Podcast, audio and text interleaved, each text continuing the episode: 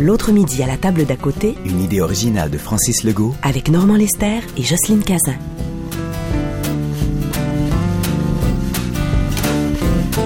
Jocelyne, j'ai ce que c'est, j'ai toi et moi? l'impression, Jocelyne, qu'on est enregistré. Ouais, moi, j'ai l'impression qu'on nous surveille. Wow, on nous surveille. Qu'est-ce que tu en penses, oui, nous, nous deux qui avons fait de la surveillance accrue à l'égard des malfrats de ce monde? Hey, je la reconnais cette voix-là, c'est Normand Lester. Normand Lester, le grand journaliste d'enquête. Je pensais qu'il était mort dans un accident d'auto. Ah non, c'est un vrai miraculé. Il a fait un arrêt cardio-respiratoire au volant de sa voiture il y a environ trois ans, mais il a survécu. Ouais, je connais deux ou trois magouilleurs qui ont dû être déçus. Puis la petite madame qui mange avec lui, c'est-tu sa blonde? Euh, la petite madame, une chance qu'elle t'a pas entendu. C'est Jocelyne Cazin. Jocelyne Cazin, de l'émission JE? C'est bien trop vrai.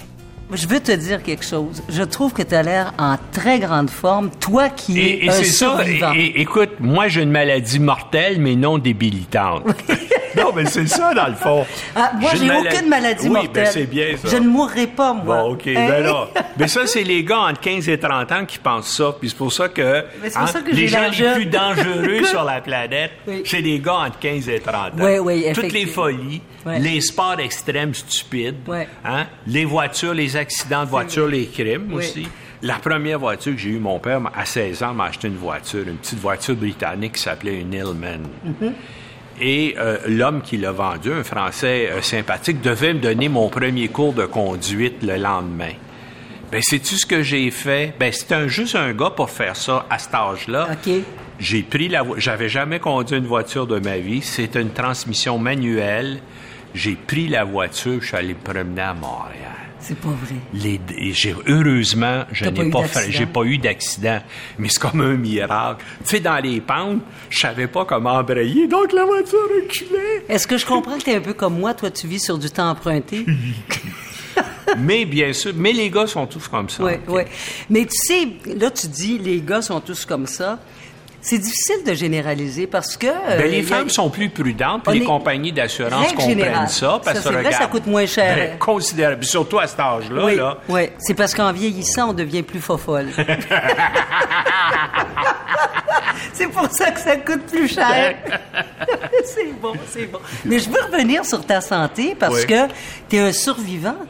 Deux fois. Mon cœur a arrêté de battre deux fois, moi. Et c'est quelque chose, ça. Est-ce que, est-ce que quand tu dis ton cœur a, a Ben, j'ai fait une crise que- cardiaque que tu as en été- 1996. Oui, mais ce que je veux, euh, ce que je veux te demander, as-tu été cliniquement mort? là, j'ai- et je sais que sur le, la, en 2013, là, sur le rapport initial de police, c'est une mort subite. C'était écrit mort. Mort subite. Ben écoute, ça a pris euh, 23 minutes et six tentatives avant qu'on me réanime. Oui. Puis t'as pas de séquelles? Mais, mais là, je me dis, là, les pompiers, là, pourquoi après quatre fois ou cinq fois, ils n'ont pas dit, hey, On va laisser faire. pas mal fini. Mais c'est parce que tu n'aurais pas été ici devant moi Ben aujourd'hui. non, ben non. Puis tu n'aurais pas fait tout ce que tu as fait. Je suis allé remercier les, euh, les pompiers de, de la caserne 15. Et puis, ils m'ont fait une, une lasagne aux asperges. Ils font bien la cuisine, les pompiers. Ben, ils se font, ils, ils se font la cuisine tout le temps. hein, OK. dans leur, euh, Oui, oui. T'es fils de boucher, toi? Ouais, ouais. Moi, je suis fils de... ah, fils. Je suis fille, moi, de restauratrice. Ah bon? Oui, ma maman a eu le premier restaurant français à Saint-Sauveur-des-Monts. Alors, j'ai grandi dans un restaurant. Puis toi, tu as, grandi dans une boucherie, c'est ça Ben, que pas je dans une boucherie, mais j'allais très jeune à la boucherie de- où mon père était sur la rue Saint-Laurent. Et c'est ça probablement qui a fait que je suis quasi végétarien. C'est que euh, un Ah! morceau de viande avec un os dedans, je, capable? peux pas. non. Ah, moi, je suis encore très carnivore. Ouais. Je- euh, remarque que de plus en plus... Et je- puis, je suis totalement incapable les abats. Oh, des choses Tu sais que j'aurais aimé être bouchère, moi. Ah oui? Ah, moi, j'adore couper de la viande. OK. J'adore ça. là. Écoute, c'est ça. C'est c'est fou, hein? Ouais. C'est fou. Je, je sais pas quel rapport que j'ai avec la viande, mais j'aime couper de la viande. J'aime couper le gras. euh, j'aime- euh, quand j'achète, par exemple, euh, le filet mignon, ben j'achète le gros morceau, puis là, je le coupe en, en tranches assez épaisses. Puis là, je mets ça dans le, le- les, les food savers, puis je congèle ça. On a ça t'écœure, là. Je sens que ça ça t'écoeure, là. Et, et le peu de viande que je mange, je la mange bien cuite. tu sais. Oh oui, Hey, moi j'aime ça saignant. J'adore le tartare. Surtout pas non, bien mais cuit. le tartare, assez curieusement, j'en mange parce que ça ne ressemble plus à de la viande. OK. Ah, tu vois, ouais, Ouais. ouais. C'est bien bizarre. Ouais. Alors, Comme je te dis, je me suis jamais fait psychanalyser pour Non, mais essayer de comprendre. ben, le faisons-le aujourd'hui. mais faisons-le aujourd'hui. oui, monsieur docteur. Lester. Oui, docteur. mais toi, t'as décidé que tu faisais du journalisme ou ça t'intéressait à quel âge? Bon. Alors, euh, j'ai euh, participé à la fondation de la radio scolaire au secondaire avec un petit copain. Et tous les midis, j'étais ce qu'on appelle la disc jockey. Et puis, je faisais les nouvelles de, de, de l'école. Et le directeur de l'école, M. Chalifou, est venu me voir un jour et m'a demandé qu'est-ce que je voulais faire dans la vie. Et, et euh, au secondaire, j'étais à peu près en secondaire 3. Et moi, je voulais devenir une avocate pour la délinquance juvénile. J'avais déjà un côté missionnaire. Je détestais les injustices parce que plus jeune, j'avais été victime d'injustice. Moi, j'ai j'ai été victime d'intimidation dans mon enfance parce que j'étais la maudite française du village. Oh là là. OK? Alors, euh, donc, euh, mais plutôt qu'être une victime, j'ai décidé d'être une battante, moi, dans ma vie. Alors, euh, donc, euh, j'ai dit, bon, je vais être avocate pour la délinquance juvénile. Et le directeur m'a dit, ben écoute, tu devrais t'en aller en communication parce que c'est bon ce que tu fais, ça sort bien, tu as une belle diction, etc., etc. Et toi, comment ça s'est passé? écoute, premièrement, je me demande si c'est pas génétiquement en moi. Parce que, écoute, je me rappelle de la radio à CKVL à la fin des années 40. Mes parents, ma mère, écoutaient euh, régulièrement, dans le fond, deux stations, Radio-Canada et CKVL. Et à quatre ans, je faisais comme un petit studio de radio et je faisais comme semblant de faire euh, de la radio. Mais euh, euh, mon père, euh, avant, mon père est un juif roumain qui a d'abord immigré à New York. Et d'ailleurs, il, parle, il parlait avec un, un accent de Brooklyn, comme Bernie Sanders. Tu vois l'accent Oui, populaire de. Alors mon père parlait français qu'il avait appris en Roumanie, mais il parlait anglais avec l'accent de Brooklyn. Mais, ici à Montréal, dans- il achetait toujours le New York Daily News. Et le soir avec moi, il regardait les nouvelles. Donc je me rappelle. Tu sais, d'avoir regardé le journal avec lui, d'avoir suivi la guerre de Corée, Ouais. des, euh, des choses comme ça, les troubles au Moyen-Orient. Ouais. C'est des choses, j'avais 4 ou 5 ans, là, puis ça m'intéressait euh, vraiment. À l'école secondaire, j'étais directeur de mon journal Tu euh, d'école. Ah, ben c'est drôle. Et c'est là, et donc ensuite, avec d'autres copains, on a proposé une émission à CKAC qui s'appelait Jeunesse étudiante. Et Oui. une fois par semaine, on faisait, on suivait les activités, on faisait un, un- un- magazine d'actualité, là. Et puis, parmi les jeunes étudiants qu'on avait, que j'ai interviewés, je me rappelle à l'époque, Michel Tremblay, Ah, qui est Dieu. encore étudiant à l'école du meuble. Euh, Quand je suis arrivé à l'Université de Montréal, à la faculté des sciences sociales, bien sûr, comme je m'intéressais au journalisme, je travaillais au quartier latin, qui était à cette époque-là le jour. Et c'était Serge Ménard, qui était le je directeur du quartier Ben oui. Et, et donc, un, un été, à l'été de, euh, de 1966, je marche euh, sur le boulevard Dorchester. C'était le nom de la, oui, la rue- c'était le nom qu'on la- donnait, de la euh, au rue boulevard René René Lévesque à l'époque. Et je croise Michael, que je connaissais du quartier latin. Puis je lui demande, qu'est-ce que tu fais? Il dit, ah, je travaille à Radio-Canada. Wow, t'es t'es chanceux, comment? Ah, oui, Ouais, il dit, je suis relève, mais il dit, écoute, ça, est-ce que ça te... J'ai dit, ben oui, ça mais Il dit, c'est parce qu'ils n'ont plus de journalistes. L'Expo 67, les relations publiques, des pavillons, tout ça, ils ont engagé tout le monde et tout le monde est parti. Puis on va, il dit, téléphone. V'là ta Euh, chance. Ben oui, voilà ma chance. Je- J'ai aucune expérience, j'ai 20 ans. Je suis arrivé là au personnel. On m'a donné euh, une pile d'à peu près 15 dépêches en anglais de United Press International, qui était une grande agence à l'époque, de la Canadian Press, de l'Associated Press, puis on dit, t'as une demi-heure pour faire des synthèses radio. Mais j'avais jamais suivi de cours. tu. Incroyable. Parce que, bien sûr, il y a une façon de rédiger pour la radio, il y a une façon de rédiger pour un média écrit, tout ça. Mais là, j'ai dit, bon, ben voilà. Fait que là, j'ai commencé à aller. Après une demi-heure, le type du personnel est venu nous voir en disant, c'est fini. Et t'as quel âge à ce moment-là? Ben, j'ai 20 ans. T'as 20 ans. Alors, euh, il, il ramasse, euh, euh, bien sûr, les textes que j'ai écrits. Je sais pas, j'ai, dû en faire sept ou huit, tu sais, puis... Fait que là, il dit, bon, on vous rappellera. Euh, fait que là, je, je, je rentre chez moi. Puis c'était comme un jeudi, tu sais. Oui. Alors, euh, j'ai fait ça vers 11 heures le matin. Vers 3 heures l'après-midi, le téléphone sonne. Euh, il y a un type qui s'appelle François Pellado, qui est devenu après le directeur de l'information et tout ça, qui m'appelle en disant voilà, je suis, je suis, euh, je m'occupe de la salle des nouvelles. On, je viens de lire Est-ce que vous êtes intéressé à commencer lundi? Bon. Ben, Et il avait vu le potentiel? Ben oui, mais moi, je le voyais pas. Tu sais, non, je mais me lui, il l'a vu, là. Il a dit, hey, voilà mon gars. Tu sais, puis dans le temps, euh, on affichait des postes à Radio-Canada et tout ça. Et en attendant, quand je suis allé au personnel, je voyais ça. Le poste que finalement j'ai occupé était affiché. Tu sais, il demandait au moins cinq ans d'expérience, toutes sortes de choses. J'avais absolument rien non, de mais c'est ça. Mais J'avais travaillé au quartier latin puis dans un journal étudiant au secondaire. Mais en tout cas, c'est comme ça que j'ai abouti à la radio. Ben, c'est ça. Euh. Ben moi, euh, enfant, parce que tu parlais de ton enfance, à 8 ans, le plus beau cadeau que mes parents m'ont offert, ça a été une enregistreuse à bobine. Et là, j'allais interviewer les ah, gens. Ça, j'ai rêvé d'en avoir. J'allais interviewer les gens dans le village à Saint-Sauveur. J'étais la fatigante du village. Imagine-toi, Madame J.E., là, a commencé à 8 ans fatigante. J'allais interviewer le commerçant, M. Bellil, qui avait le magasin général, le curé du village. Moi aussi, quelque part, j'avais ça dans le sang, finalement. Et je te dirais aussi, moi, que quand j'étais plus jeune, je n'avais pas l'esprit académique. Je sais pas si toi, tu étais un premier de classe, mais moi, je n'étais pas une première de classe. Je n'étais pas une cante non plus, sauf en mathématiques. Là, j'étais vraiment une cante. Mais en huitième année, j'étais pensionnaire et un jour, il y a une, parce que j'étais une enfant un peu trop enjouée. Aujourd'hui, probablement qu'on aurait prescrit du Ritalin. sans doute. Ah oui, sans doute. Oui, oui, parce Puis aujourd'hui, tu serais quelqu'un calme parce que tu as pris du... Ben voilà, exactement. Mais la, la, la, la sœur, la titulaire, avait dit à mes parents, votre fille n'a pas l'esprit académique, mais je ne suis pas inquiète pour elle. Nous, on était plutôt une famille traditionnelle. Ma mère était à la maison, s'occupait de faire la cuisine, s'occupait de m'élever. Mon père euh, travaillait, bien sûr, à la, à la boucherie. Puis il arrivait chaque jour avec les journaux, dont euh, le la New, York, New York ah, Daily News. Est-ce qu'il lisait La Patrie?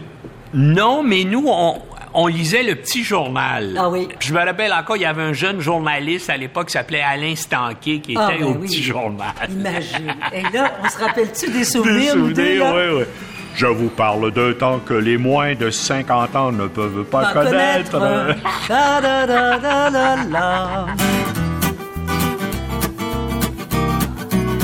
Je te parie 20 pièces que d'ici 5 minutes, on a droit au best-of des histoires de Jocelyne Cazin et Normand Lester. Pourquoi tu dis ça? Parce que deux journalistes qui se rencontrent, ça peut pas faire autrement. 20 pièces. À Ottawa, une des choses qui avait fait beaucoup de bruit, j'étais le journaliste d'investigation un peu du bureau parlementaire. Et là, euh, tout à fait par hasard, je, je, suis en train de luncher avec un, un, magouilleur euh, conservateur, tout ça, euh, parce que c'est les conservateurs qui sont au pouvoir. Et puis, on parle de toutes sortes de choses.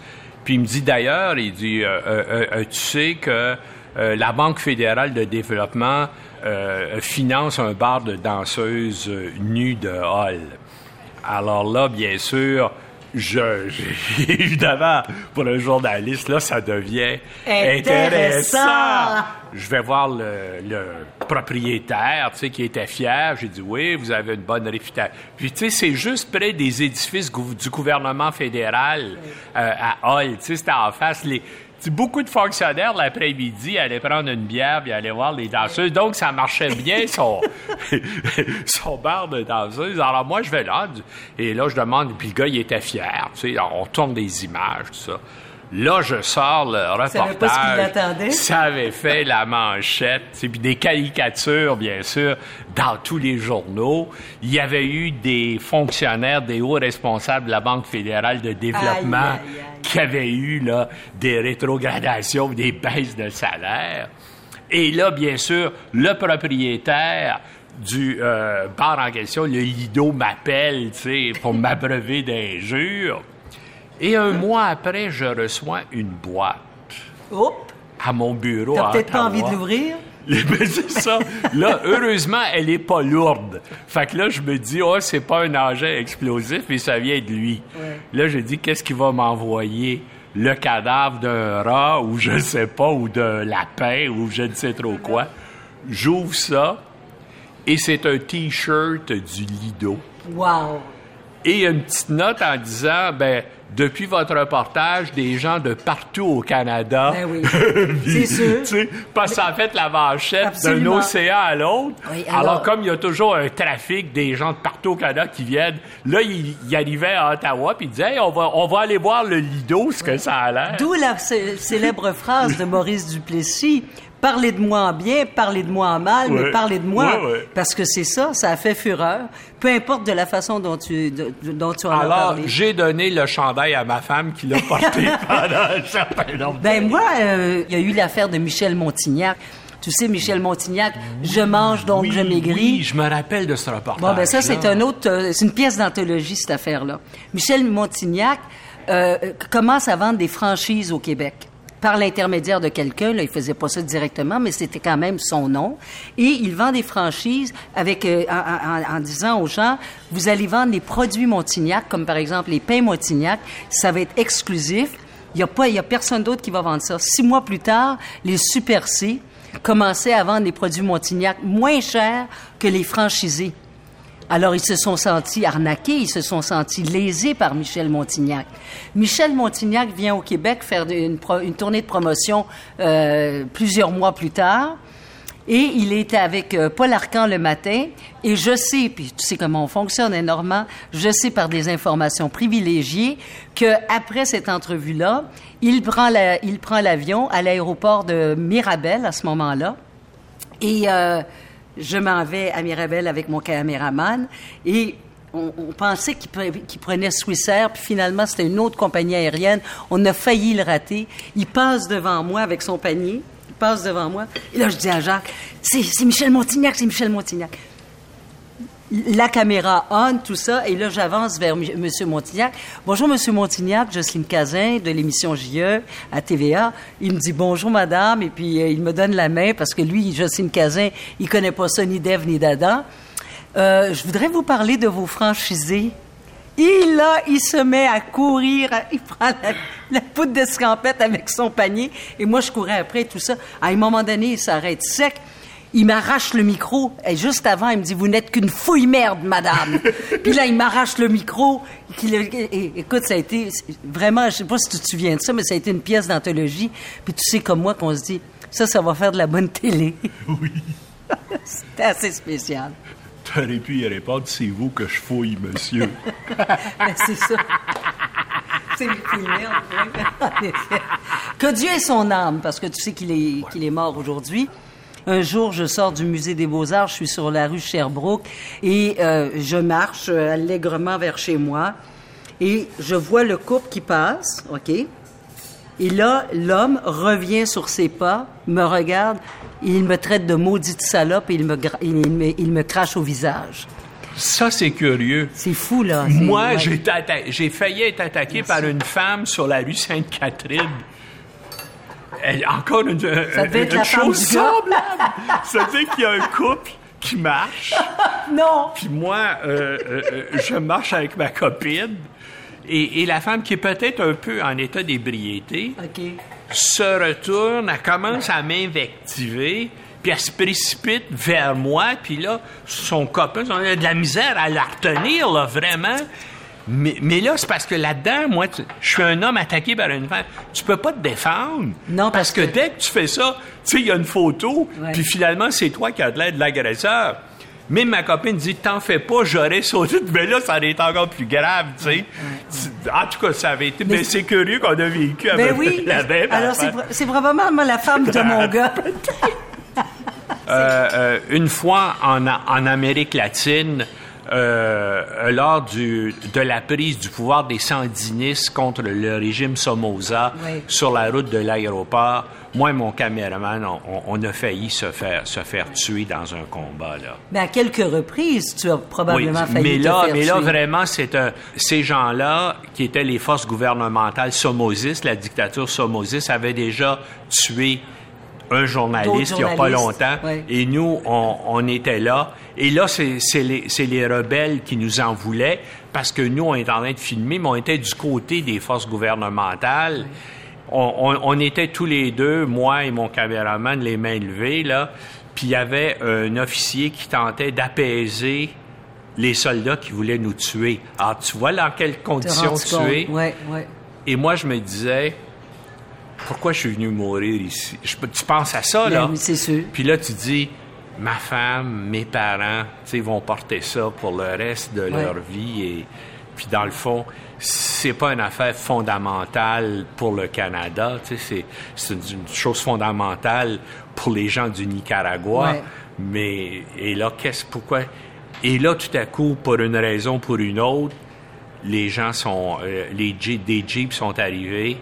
Puis là, puis là, on a dit, ça y est, c'est l'équipe de, de la dernière Jeep qui va nous abattre.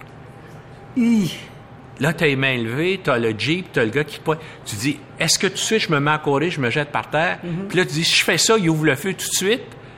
Mais si je bouge pas, peut-être que je vais vivre deux secondes de plus. Ouais, ouais. Tu bouges pas. Finalement, ils sont partis, mais ils nous ont pas tiré. Ouais, Tu sais, quand je parlais de, de journalisme d'enquête de chat de ruelle, là, en ce qui me concerne par rapport à ce que tu as vécu, euh, moi, j'ai vécu des expériences aussi où on a euh, attenté à ma vie. Bon, par exemple, les Hells Angels. Ouais, ça fait- tu as écrit sur Mom Boucher. Ouais, ouais. Bon, ben, je sais pas si tu te souviens, euh, en 2001, je faisais partie de la courte liste des, euh, des gens à abattre. Oui, je me rappelle de Hein, ça. y Ben oui. Serge Ménard. Je pense, je pense d'ailleurs que c'est dans le livre. C'est dans, le livre, attends, mon livre, oui. C'est dans... C'est mon livre Mom que j'ai écrit avec Guy Wallet. C'est là. vrai? Je pense ah, que tu l'as ton- écrit aussi?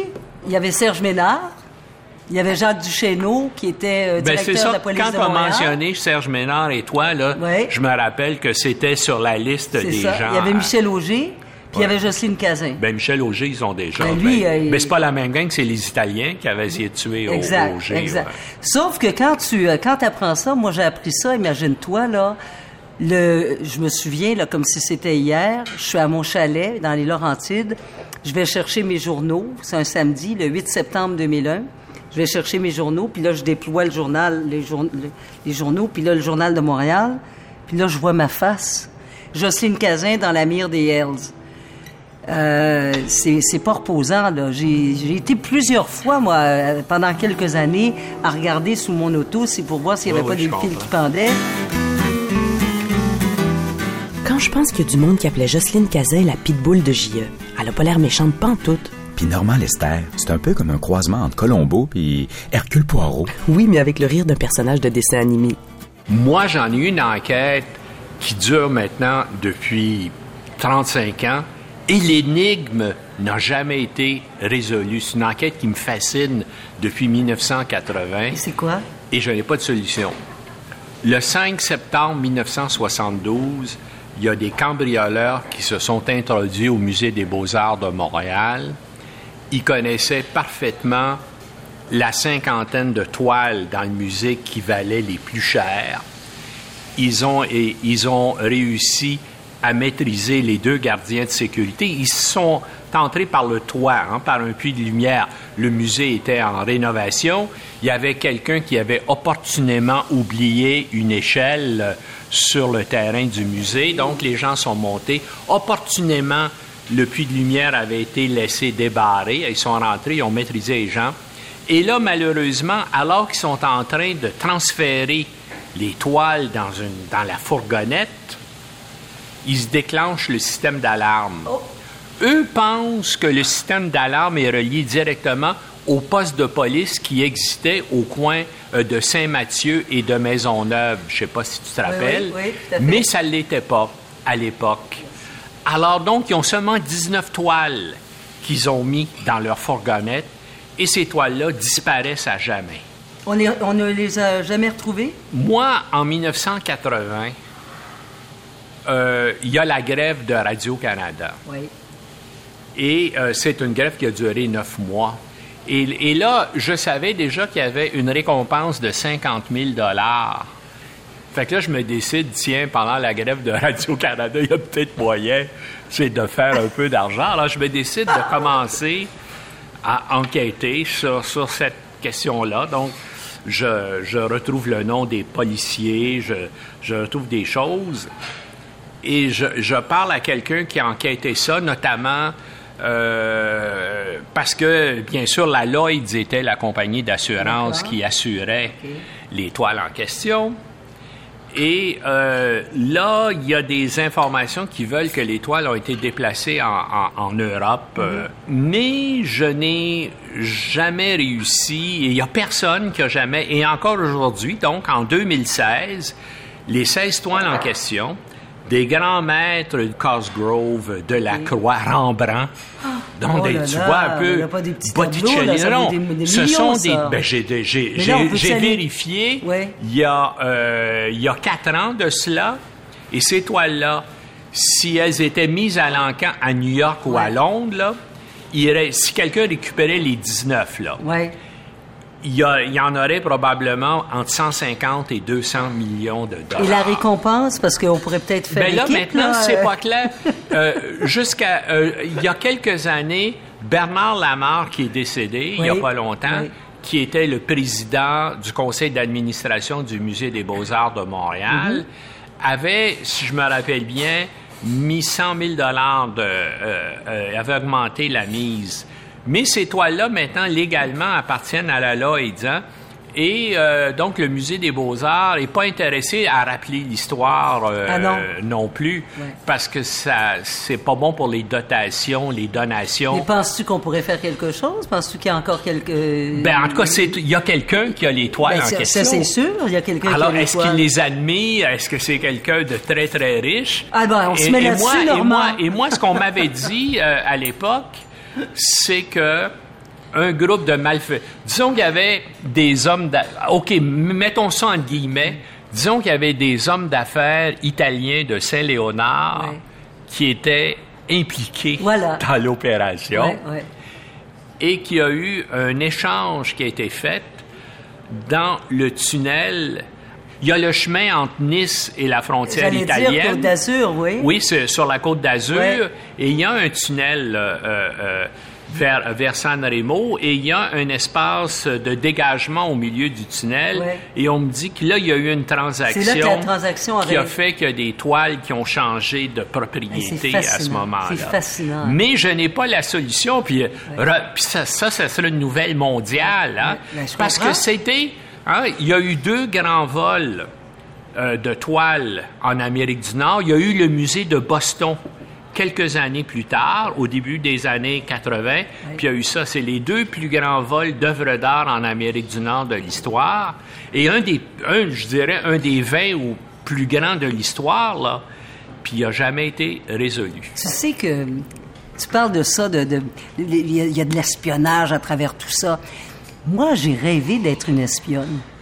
Imagine-toi, journalisme d'enquête, mais je- Embarque pas là-dedans. Non, non, mais je suis trop. Sais-tu pourquoi? Non, non, mais je serais plus. De toute façon, euh, euh, c'est pas un message que, Non, que non, je non, non, je comprends, là. Je comprends. Mais je, je Mais- te fais mais partie d'une pourquoi? fantaisie. Je te fais partie. de- je te fais, je te fais part d'une d'une fantaisie d'être espionne, mais, mais, mais vraiment là, comme euh, là, dans les James Bond et tout ça. Là. C'est Mais, une mais là, c'est la petite fille. fantaisie Mais- extrêmement dangereuse. mais oui, mais c'est la petite fille qui te parle. Je, je me, Oui, je me oui. laisse, je laisse aller ma, ma, ma, ma, fantaisie, je laisse aller mon petit cœur d'enfant. Est-ce que je peux essayer d'atténuer tout ça, je veux dire, quand même? Ben oui, allez, allez. Parce que tu risques d'être trahi par un de tes meilleurs amis dans l'organisation. Comment penses-tu que les espions sont découverts? Par leur- par leurs C'est qu'il y a alliés. un transfuge qui est là, qui va passer ici, puis il va dire Jocelyne Cazin Oui. travaillait pour nous. Oui. Dis-moi, c'est ça. Puis dans le fond, c'est un métier. Je connais plusieurs. Dans ma carrière, j'ai rencontré plusieurs personnes qui sont, euh, qui sont dans ce métier-là. des espions, est-ce que Des, tu... des espions et des, et, et des chefs espions euh, français, anglais, américains et, et russes, notamment. Une enquête que j'ai faite et j'ai parlé au général Oleg Kalugin, qui est un transfuge russe qui vit maintenant Ici? à Washington. Ah, à Washington. À- à Wa- et c'est lui qui dirigeait les services de renseignement étrangers euh, euh, euh, du KGB. Parce que j'avais fait une enquête sur un membre de la GRC, un Québécois, qui travaillait pour, euh, pour les Russes. Et c'est pour ça que j'étais allé Je voir. suis intriguée. Quel type de, de tempérament ont ces gens-là? Quel type de caractère? Quel type de personnalité pour avoir cette aptitude, justement? C'est de l'abnégation totale, ça, non? Ben, premièrement, il y a des gens qui font ça par idéologie.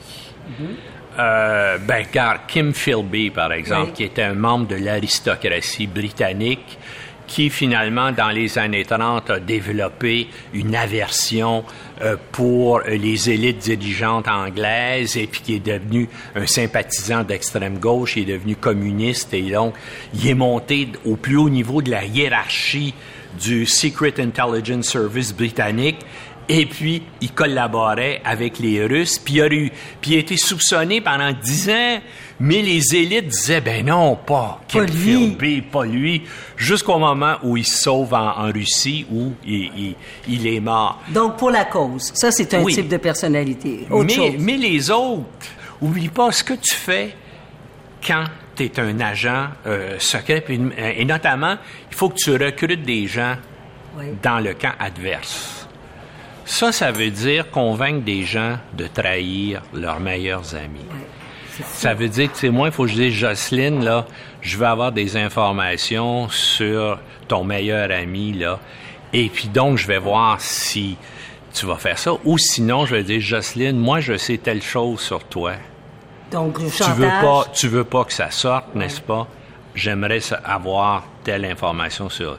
Donc, c'est ça, tu exploites la faiblesse des êtres humains. C'est ça, un agent de renseignement.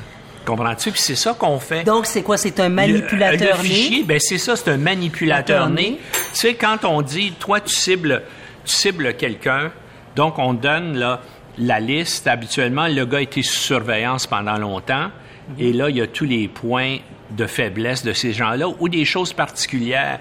Euh, euh, par exemple, euh, il y a euh, quelqu'un qui travaillait pour euh, les services de sécurité canadiens qui, euh, tu sais, m'a expliqué comment un, un jour euh, elle, elle a été ciblée sur un, un- un russe. Sans que tu marches sur des œufs, là. Ben, Je sens ça, Normand. Mais donc- tu mais donc- des confidences. Mais donc, l'idée, c'est que le russe aimait beaucoup un genre de petit chien. Ah, Et il allait marcher euh, régulièrement. hein. Il était en, en poste euh, diplomatique euh, au Canada. Il allait régulièrement marcher dans un parc avec son petit chien. Et bien sûr, le service en question a trouvé un chien semblable. Et elle est qui allée était se micro-pucé, là? qui- Non, ben pas, non, est allé se promener. Et bien sûr, russe était passionné, hein, c'est-à-dire qu'il collectionnait tout. ce- Tu sais, c'était son, son hobby principal. Et là, imagine, il voit une euh, jolie Canadienne ou Québécoise. Avec son petit chien. Son petit chien, ça, qui s'assoit, puis Oh mon Dieu, vous aussi, vous là, avez commencé à parler. Ben oui, évidemment, ben oui.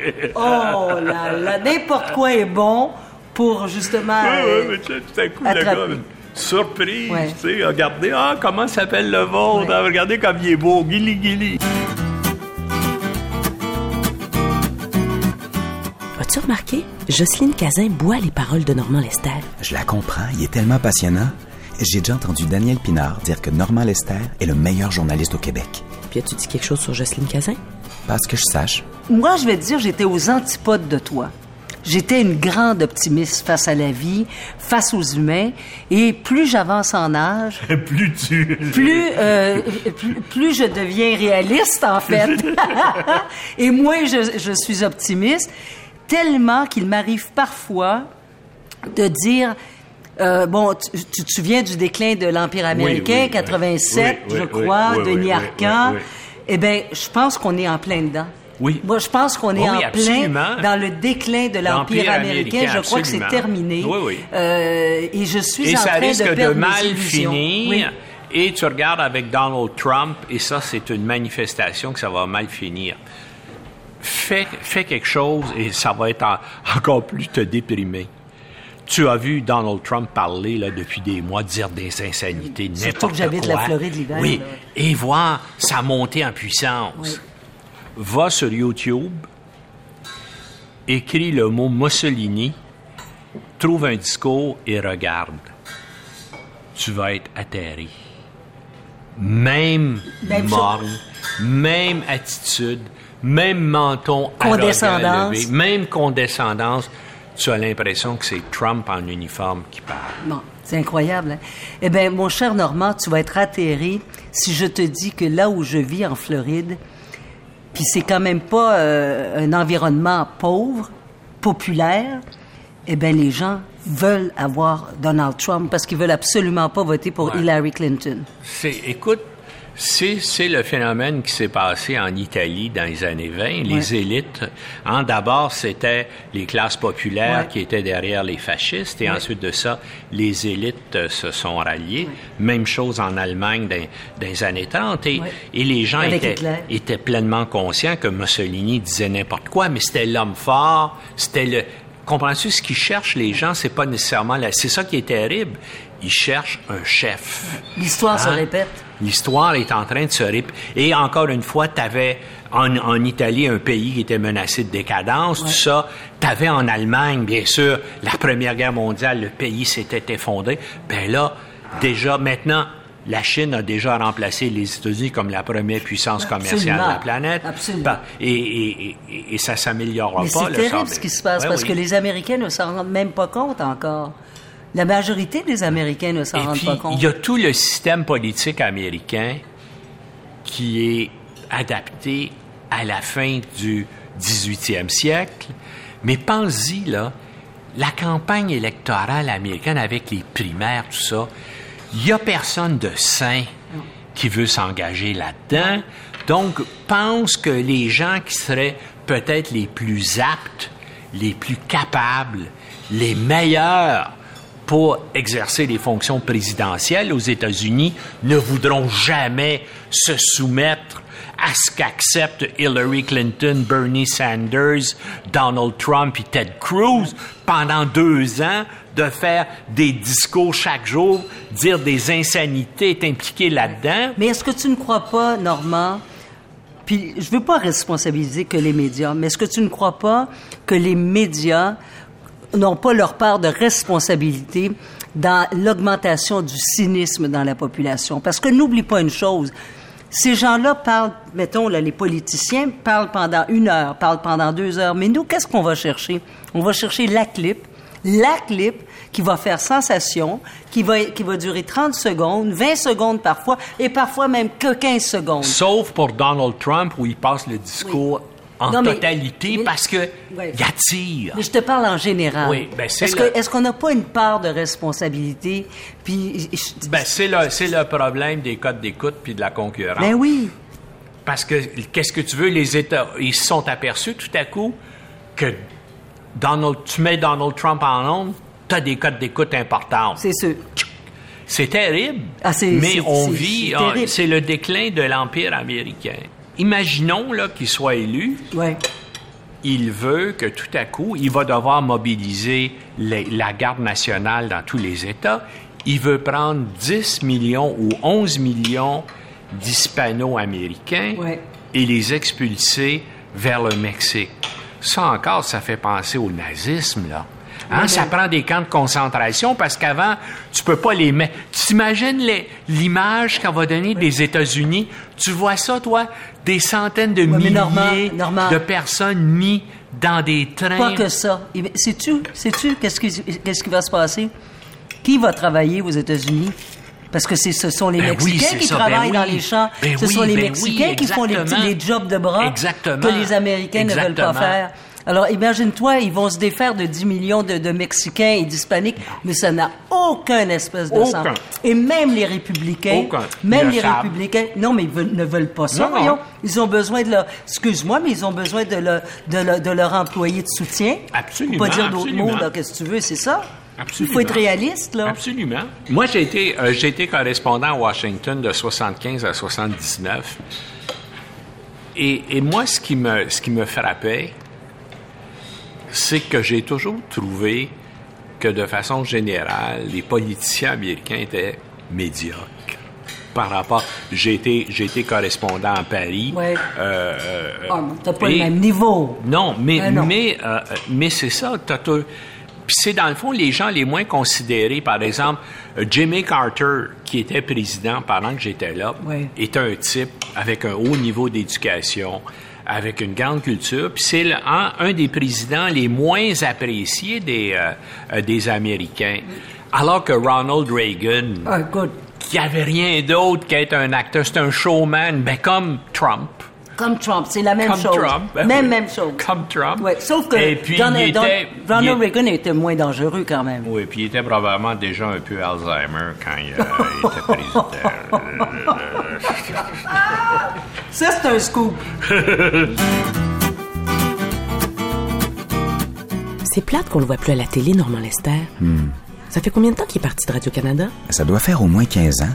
Je pense que c'était en 2001, la même année où Jocelyne Cazin a arrêté d'animer JE. Ah ouais? Ben, l'esprit critique. euh, moi, je, je vais dire, je pense que je suis né avec.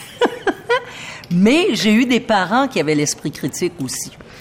Et je pense que ça commence à la maison. À partir du moment euh, où on incite les gens à dire, où on incite les enfants à dire, bon, ben écoute, là, tout n'est pas blanc et où tout n'est pas noir. Il doit y avoir un esprit critique par rapport à telle ou telle situation.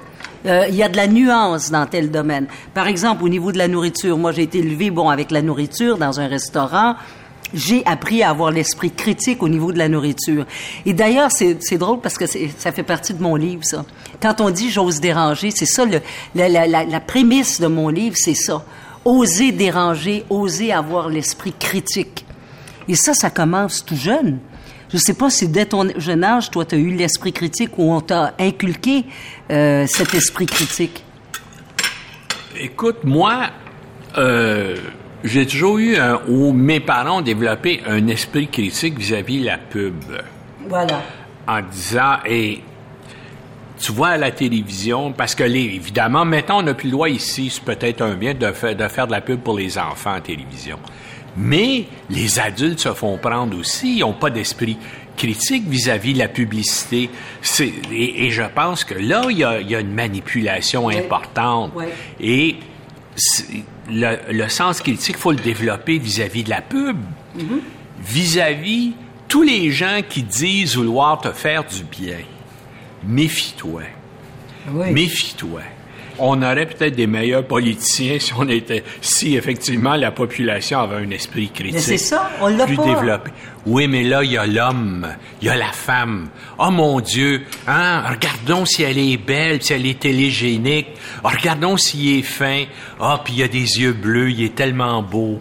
Hein, il va faire un bon premier ministre. Voilà. Mais c'est ça qui marche, c'est bien. Justin Trudeau. Ah ouais. On peut-tu le dire? Ah ouais. Les gens n'ont pas voté parce qu'il était bon ou Non, efficace, ils ont voté parce qu'il était cute. Ouais. On est beaucoup, malheureusement, dans le paraître. Et toi, je sais que tu n'es pas du tout dans le paraître. Tu es dans l'être. Ben, en tout cas, moi, j'essaie d'avoir un esprit critique, puis je regarde les choses en disant, bon, ça paraît être ça, maintenant, est-ce que c'est vraiment ça? Puis des fois, ça l'est, mais c'est ça, il faut regarder les choses de façon critique. Je sais que tu ne fais pas dans la dentelle, puis moi, j'ai jamais fait dans la dentelle. Je pense qu'on se rejoint beaucoup de ce côté-là. Mais on est un petit peu des marginaux, je pense, au Québec. Ah oui, oui, oui. Es-tu d'accord avec absolument, Absolument, Je suis... euh, euh, le- les gens, les, les gens n'aiment pas vraiment la controverse. ça? Non. hein. Ils n'aiment pas se faire dire leur cas de vérité non plus. Non, mais ils n'aiment pas non plus qu'on en dise trop des, des autres. Les gens, hein, ils veulent... euh, c'est tricoté serré, le Québec. euh, D'où l'importance de savoir débattre. Et je pense qu'on a une grande lacune au Québec. On a de la difficulté à débattre. On a de la difficulté à argumenter sans se chicaner, sans se poigner à travers les, les cheveux. Et, et ça, moi, je pense que c'est culturel, c'est historique. Ça vient de notre fond catholique où il fallait fermer sa trappe pour ne pas dire sa gueule. Il fallait fermer, et il, fallait pas dire les choses telles qu'il il fallait surtout pas déranger. Encore une fois, on est on est on est là-dedans les Québécois. Faut Non, pas déranger, faut pas le dire, faut pas critiquer, faut pas débattre. Ah, ben c'est c'est avec, tu as parfaitement raison en disant que c'est le problème de notre culture. Euh, parce que, donc, dans la culture catholique, c'est l'autorité religieuse, c'est le prêtre qui décide et toi, tu te soumets. Tu te tais. Et comme je te dis, jusqu'à tout récemment, c'est le prêtre qui interprète la Bible et qui te dit ce qu'il y a dedans. Ouais. Les catholiques ont été les derniers à connaître massivement, à apprendre à lire. les Juifs lisent depuis plus de 2000 ans, Ouais. les protestants lisent depuis 500, 500 ans, ans, oui. puis les catholiques, ça fait 100 ans, puis au Québec, à, à 100 peu près. C'est ça. Puis comme, mais même là encore, c'est la tradition. C'est l'Église qui dit ce que tu penses, alors que chez les protestants, c'est toi qui lis, qui interprète et qui comprend et qui développe un sens critique. C'est un peu pour ça, à cause de nos racines catholiques, que nous avons probablement moins le sens critique. Sais-tu ce qu'un patron m'a déjà dit, Normand, à TVA? Qu'il me considérait comme un mal nécessaire. C'est ce que je lui ai répondu. J'ai dit, je prends ça comme un compliment. Pourquoi? Parce que justement, j'avais l'esprit critique. Je laissais rien passer. Moi, j'étais la chialeuse de service. Je pense que là-dessus, on est pas mal pareil. Ben hein? écoute, tu sais comme ça que j'ai quitté Radio-Canada Ben voilà. pour tout dire. Ah oui, raconte donc. Ben, comme tu sais, j'ai découvert que les minutes du patrimoine étaient financées par le gouvernement du Canada. Ben Et puis, j'ai voulu faire un reportage euh, là-dessus. Mais euh, ça a créé des problèmes avec, euh, avec mes patrons. Un Et petit puis, peu. Euh, je suis parti de Radio-Canada. Je suis très content Oui, d'avoir pas? quitté. Pas du tout. Écoute, j'ai fait une très belle carrière à Radio-Canada. De toute façon, on pouvait pas me mettre dehors de Radio-Canada parce que les- euh, le syndicat était tellement fort à Radio-Canada Oui, euh, ben, qu'on m'aurait tabletté là, pendant cinq ans. puis j'aurais fait de la rédaction pour Bernard de Rome. Ben, je- c'est ça. Ou, ou j'aurais été au centre de documentation. Oui, ou ben, t'aurais été bon, là, quand même, oui, hein, parce que tu connais ben, par cœur, effectivement, l'histoire. Ou bien, ben, euh, ou bien, ben, tu sais, c'est ça, parce qu'à un moment donné, j'ai été déplacé de, de la section d'enquête à, à la fin de semaine. Alors, la justification, c'était, euh, Normand, on a besoin d'un gars qui connaît ça, les questions internationales, hein, parce qu'on soit des images en fin de semaine euh, un peu partout dans le monde. Puis donc, comme toi, tu connais bien ça. Si on avait ta voix sur des faire les voix hors champ Ouais. sur les reportages internationaux de fin de semaine, tu sais, ça serait c'est une promotion autrement dit Ouais, ouais. Normand Lester et Jocelyne Cassin, est-ce qu'ils sont croyants? Croyant? Ben, est-ce qu'ils croient en Dieu? Ah, ça, c'est une question qu'on n'entendra jamais aux échangistes. Moi, j'avoue que j'avoue que l'État islamique, là, ça vient me chercher. J'avoue que l'intégrisme islamique, ça vient me chercher, mais c'est l'intégrisme de, de toutes les religions. Ah, toi, tu penses que les, euh, l'Occident va... Écoute, moi, je vais te dire, de- je vais donner le côté pessimiste Ouais, des choses. ouais. OK? Premièrement, il y a 1 milliard 600 millions de musulmans sur la planète. Oui. C'est une religion qui se développe énormément parce que ça fait des... Ils ont beaucoup d'enfants. Et prends simplement une, une très minime proportion d'un milliard 600 millions. Ça fait, disons qu'il y a seulement 1% de fanatiques Oui. ça fait des dizaines de millions de fanatiques. Autre chose aussi, la non, mais plupart. ça t'inquiète pas, ça? Ben oui, mais attends, c'est pas tout. Je te donne d'autres choses pour t'inquiéter encore plus. On vit actuellement un phénomène unique dans l'histoire de l'humanité, disons, depuis au moins 2000 ans. Oui. Et j'ai fait la vérification. Et veux, veux-tu savoir c'est quoi? Le nombre de jeunes, surtout des hommes à 95% qui sont prêts à se suicider sur ordre Oui. pour des motifs idéologiques. Oui. Écoute, il n'y a pas une semaine, à chaque semaine, presque chaque jour maintenant, il va y avoir un attentat à Kaboul, à Paris, à Bagdad, à Mossoul, à, où il n'y a pas un jeune homme, en général, à 95 de temps en temps, il y a une femme, mais c'est des jeunes hommes, entre, entre 20 et 30 ans. Sais-tu d'où part le problème? Ces jeunes-là ne sont pas reconnus. C'est ça, le, le fondement même, pour moi, là, le- le- le- l'essence dans le moteur de l'humain, c'est la reconnaissance. Et si t'as pas de reconnaissance, t'as pas de projet, t'as pas de vie, puis là, comme tu t'a- t'allais dire, ben c'est ça. Il y a les gourous qui leur font croire ben, n'importe pas des quoi. gourous. On te dit, voilà, la transition sur Terre, ça doit être le plus rapide, le- le- la plus rapide possible. Pour toi, tu vas mettre cette ceinture d'explosifs-là. Ouais. Tu vas aller sur la place du marché et tu vas te détonner et tu vas aller immédiatement au, cie- au ciel. Avec et les vierges qui 72 t'attendent. vierges Oui, qui c'est ça, t'attendent. les vierges t'attendent. 72. Oui, 72. 72. Pourquoi 72 d'ailleurs? Je sait je- pas. hein. je- je sais pas, il doit y avoir une raison Ouais, théologique. Ça, euh, c'est sûr, c'est sûr. Alors, fin de la discussion, Normand. Es-tu inquiet pour l'avenir? Je suis euh, très, très inquiet pour, euh, comme je comme, ben, ce que j'ai dit, je suis un type donc qui est, inquiet. qui est pessimiste, mais Mais Là, euh, l'es-tu encore plus? ben, je le suis parce que je regarde la situation, mais toi et moi, comme j'ai dit, on ne sera plus là pour voir. Oui, mais on est en train, tu sais quoi? C'est qu'on est en train de voir les prémices de tout ça. Puis sais-tu ce qui me choque? Parce que, bon, je me sers, moi, de mes réseaux sociaux. J'ai 4000 amis Facebook, j'en ai 8500 Twitter. Moi, je ne suis nulle part, je mais me attends. refuse Ben, moi, je me sers de ça pour passer justement des messages de prévention, par exemple. Puis quand je passe des messages de prévention, des messages sérieux, j'ai trois, quatre personnes, je ré- réutiliserai pas une phrase que j'avais dite l'hiver dernier. J'ai trois, quatre personnes qui me, qui, tu sais, qui me like, entre guillemets, qui donc, qui suivent ça ou qui commentent. Par contre, quand je passe des belles images d'un coucher de soleil ou de, euh, d'une niaiserie, là, j'en ai 100 000, là, j'en ai 100, j'en ai 300 qui me, qui me répondent c'est ça que je trouve un peu malheureux, c'est qu'on est dans le, on est beaucoup dans le superficiel et on ne s'inquiète pas des vraies affaires. Ouais. Tu vois la différence, puis là, on vient d'y toucher, la différence entre toi et moi. C'est que moi, je me dis, Lester, tu ne peux pas changer le monde. Voilà. Mais Lester, tu peux essayer de le comprendre dans la mesure de tes capacités. Et puis pour toi-même et pour les autres, essayer de l'expliquer.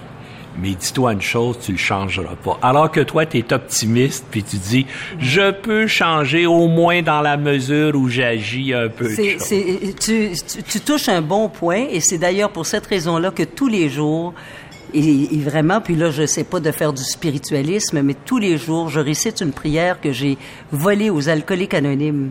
Donne-moi la sérénité d'accepter les choses que je ne puis changer.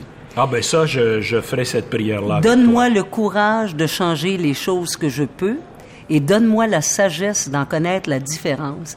Et le maudit problème avec moi, c'est que des fois, je me mêle dans la différence. Mais ça, je, je, on va prier ensemble. On peut la bon, dire. Ben oui, elle est très bonne. Moi, Oui, j'adhère Je trouve, je trouve qu'elle, je trouve qu'elle combien Je m'associe Hein? parfaitement à cette prière. Écoute, yes! Ça a été un plaisir, Ben Normand. oui, ben oui. Vraiment, là, je suis contente de te connaître plus. Et t'es exactement la fille que je pensais que tu étais. Eh bien, moi, tu es exactement le gars que je pensais que tu étais et j'étais convaincue que ce serait pas banal comme conversation. C'était l'autre midi à la table d'à côté avec Jocelyne Cazin et Normand Lester. À la recherche, Olivia Lévy. À la technique, Sylvain Brunet et Steve Côté. À la narration, Éric Paulus. Et Macha Limonchik. Un merci particulier à John et Valérie du restaurant Le Candide. Cette émission est signée Francis Legault. L'autre midi à la table d'à côté est maintenant disponible en balado-diffusion.